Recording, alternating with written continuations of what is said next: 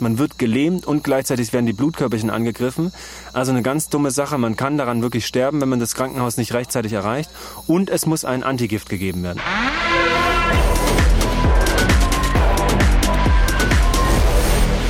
Hi, mein Name ist Robert Mark Lehmann und das hier ist der Podcast zu der neuen Serie KSK Kämpfe nie für dich allein. Wir fangen mal an. Heute Morgen, was haben wir gemacht? Wir waren laufen, Frühsport. 4,9 Kilometer ging es bergauf. Insgesamt, ich glaube, zweieinhalb, 2,8, glaube ich. Es war wie immer für alle, ja, ging so. Aber ich muss tatsächlich sagen, Akklimatisierung hat stattgefunden und das Laufen fiel mir heute nicht so schwer. Es gab die nächste Verletzung. Wer hat sich verletzt? Unser Produzent, der nämlich auch mitläuft. Ein fast 60 Jahre alter Mann zieht das ganze Sportprogramm mit durch und hat sich heute auf die Fresse gelegt und einen kleinen Cut am Ellenbogen abgeliefert. Alles halb so wild, er lebt noch, alles gut. Nach dem Frühsport gab es natürlich wie immer geiles Frühstück, weil das muss man ganz klar sagen. Jungs, oder? Das Frühstück hier ist mega geil. Super. Also das Essen allgemein, ich dachte hier ist Würmer und Schnecken und Dschungelfood. Aber wir haben deutsche Köche dabei und äh, das kombinieren die mit der Vor-Ort-Küche und das finde ich ziemlich geil. Ich glaube, da sind wir uns alle einig, das Essen ist ein Traum. Ja, gut. Tasty. Sehr tasty. So, was haben wir nach dem Frühstück gemacht? Dann ging es ja, oh, heute haben wir vier Stunden Theorie gemacht über Konvoi und äh, was man da taktisch alles macht, falls der Konvoi angegriffen wird, falls man in eine Sperre gerät und so. Es waren wieder ein paar Sachen dabei, die wir nicht zeigen durften, was auch fair enough ist, aber vieles durften wir tatsächlich filmen und das fand ich auch gut. Und wir haben die Autos zum Beispiel für einen Konvoi vorbereitet, wobei ich da sagen muss, auch das mache ich persönlich zu Hause so. Mein Auto ist auch immer vorbereitet. Ich komme immer an den Erste-Hilfe-Kasten dran, auch wenn ich meinen Kofferraum vollgepackt habe. Ich habe in meiner Mittelkonsole immer ein Messer liegen, Heftpflaster, Sekundenkleber, falls ich mich verletzt habe. Ich habe immer genug Wasser im Auto, eine Decke und so weiter. Also meine Karre ist tatsächlich immer einigermaßen vorbereitet. Natürlich nicht auf IED, wobei ich heute mal über den Begriff IED auch mal was sagen muss, denn ich habe heute zum ersten Mal verstanden, was es eigentlich heißt. Improvised Explosive Device, IED. Das ist das, wovor die Soldaten am meisten Angst haben, wenn sie im Konvoi fahren und wenn sie natürlich angegriffen werden und in den Hinterhalt geraten. Darüber haben wir heute eine Menge gelernt und auch so ein paar Erfahrungsberichte aus Afghanistan gehört. Und da muss ich ganz ehrlich sagen, das ist so der Punkt, wo ich die Jungs und Mädels nicht beneide. Also dieser Gefahr und dieser scheiß Angst ausgesetzt zu sein, das finde ich auf jeden Fall ziemlich krass. Und ich glaube, da spreche ich für die Runde. Das ist was, was man auf gar keinen Fall erleben möchte. Aber wo man sich auch gar nicht so richtig gut drauf vorbereiten kann, weil so ein scheiß Hinterhalt, wenn der gut geplant ist, habe ich heute gelernt und verstanden, hat man eigentlich fast keine Chance, lebendig rauszukommen. Ne? Dumme Sache auf jeden Fall. Aber man kann sich eben nur so gut es geht darauf vorbereiten. Nach dieser Theorieausbildung und der Theorieausbildung am Fahrzeug gab es schon Mittagessen, weil es ging relativ lang. Und dann kam mein persönliches Highlight dieser ganzen Dschungelgeschichte bisher. Denn wir sind zur Heli Landing Site gefahren und haben die Helikopterlandung vorbereitet. Und die Bell kam, so wie man es sich vorstellt, aus dem Vietnam-Kriegsfilm oder wie auch aus allen möglichen Kriegsfilmen. Ich weiß gar nicht, wie lange fliegt eine Bell schon fürs Militär? 50 Jahre Minimum, oder? Was? 65, oder? Ja? Also wirklich ewig lange. Man kennt diesen Hubschrauber einfach.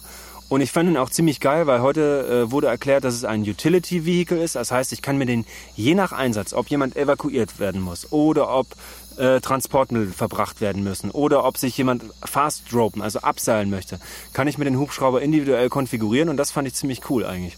Und ich dachte erst, keiner darf mitfliegen und äh, ich, ich darf es nur filmen in Slow-Mo und coole Bilder machen, was wirklich richtig schöne Bilder gab. Und auf einmal hieß es, also man wird nicht eigentlich mitfliegen. Und eine Minute später sind wir schon abgehoben und ich bin das erste Mal in meinem Leben Hubschrauber geflogen. Es ist also ab jetzt Hubschraubert. Und keiner lacht. Oh Mann, ey, keiner. Doch, ein paar haben gelacht. Naja, anyway. Buddy wieder. Ja, sehr gut. Wenigstens einer lacht. Gut. Aber ohne Scheiß, fliege im Hubschrauber, offene Tür, Beine baumeln raus, Kamera, das war einfach der absolute Wahnsinn. Ultra Glücksgefühle und wirklich richtig, richtig geil. Und es hat wirklich lange gedauert, jetzt 35 Jahre, bis ich das erste Mal in meinem Leben Hubschrauber fliegen konnte. Und es war wirklich ein Highlight. Und ich bin gespannt. Oh, da ist die andere Gruppe, Gruppe Bravo. Man hört sie im Hintergrund. Ah, die, die machen nämlich auch was Cooles. Ich sitze mit meiner Gruppe Alpha hier ab und zu mal am Abend zusammen. Ihr müsst euch das so vorstellen, in einer Runde. Die Jungs haben hier äh, so ein bisschen Palmwedel hingelegt. Die haben ihre Rucksäcke an Leinen aufgehängt und hocken halt hier abends und quatschen einfach noch über Gott und die Welt. Oh, ein Highlight habe ich natürlich noch vergessen. Denn heute kam unser Chefausbilder Show A an, als wir unten am Fluss waren heute Morgen und uns kurz abgekühlt haben mit einer extremen Giftschlange. Und zwar handelt es sich um eine Cat Eye Snake. Ihr müsst euch die so vorstellen, ungefähr ja, 70, 80 Zentimeter lang, braun, relativ unscheinbar, gut getarnt und die Augen, die quellen fast so ein bisschen raus. Wie so Glubschaugen sind relativ trüb und haben so eine Schlitzpupille, fast wie bei einer Katze sieht's aus und ganz, ganz kleine Giftzähne, aber wenn die einhackt, bedeutet das sofort ab ins Krankenhaus. Sie hat auch ein Hämotoxin, aber in Kombination mit einem Neurotoxin. Das heißt, man wird gelähmt und gleichzeitig werden die Blutkörperchen angegriffen. Also eine ganz dumme Sache. Man kann daran wirklich sterben, wenn man das Krankenhaus nicht rechtzeitig erreicht. Und es muss ein Antigift gegeben werden, auf jeden Fall. Also wir haben noch unsere Wildkameras von gestern am See eingeholt und haben geguckt, ob Tapire drauf sind, aber nein.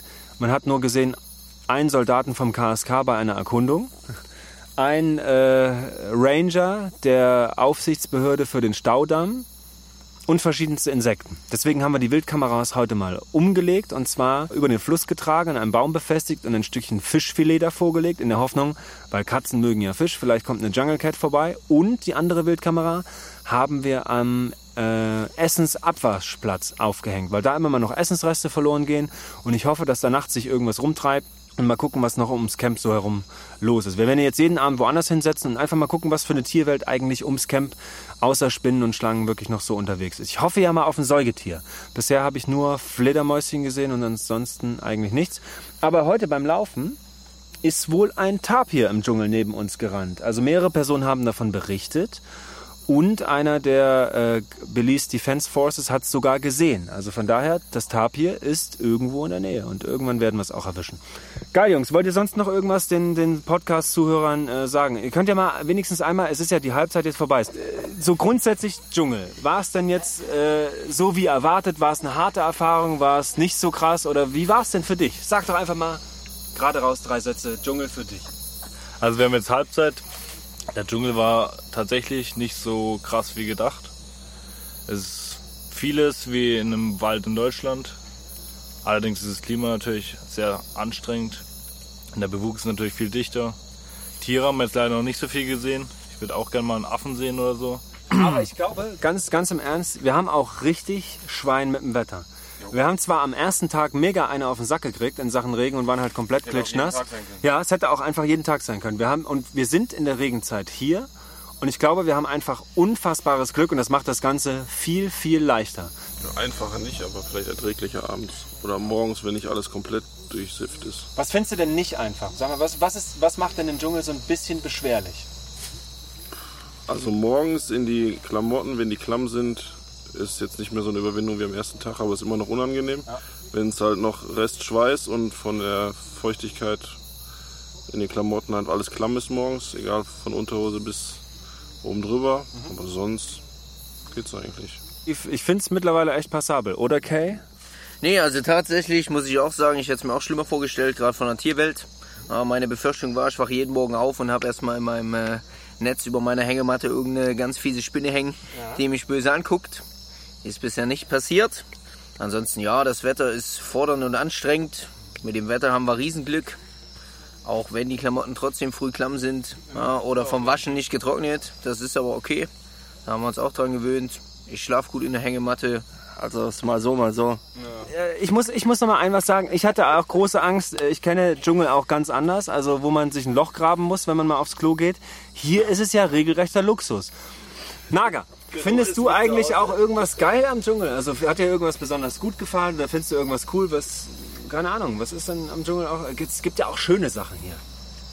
Klar, an sich, die Landschaft ist wunderschön. Ne? Sei es der Fluss, sei es der Wald, ist mal was anderes. Ne? Ja. Nicht nur Nadelwald, hast über schöne Palmen zwischendrin. Mhm. Ja, macht's leichtes Feeling. Ne? Da, wir haben zwar keinen Regen, das ist das Glück, aber andererseits haben wir dafür Bullenhitze am Tag.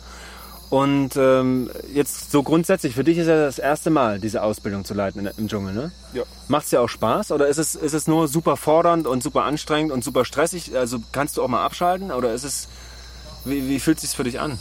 Ja, anstrengend ist es schon, aber dadurch, dass es für viele das erste Mal ist, ist es eigentlich in Ordnung. Und das, was du gesagt hast, dadurch, dass wir jetzt schon über eine Woche hier im Dschungel äh, sind, lernt sich vielleicht der eine oder andere auch noch ein bisschen selber kennen. Ja. Und äh, werde ja unterstützt, deswegen sind wir ja Kameraden in einer Kompanie und dementsprechend ist das echt gut. Also liebe Zuhörer, wenn ihr mehr erfahren wollt, geht ihr auf Facebook, Snapchat, Instagram und natürlich YouTube. Und im Zweifel auch noch WhatsApp. In diesem Sinne, euer Robert Mark Lehmann, KSK, kämpfen nie für dich allein. Bis zur nächsten Folge. Ciao. Guts Nächtle.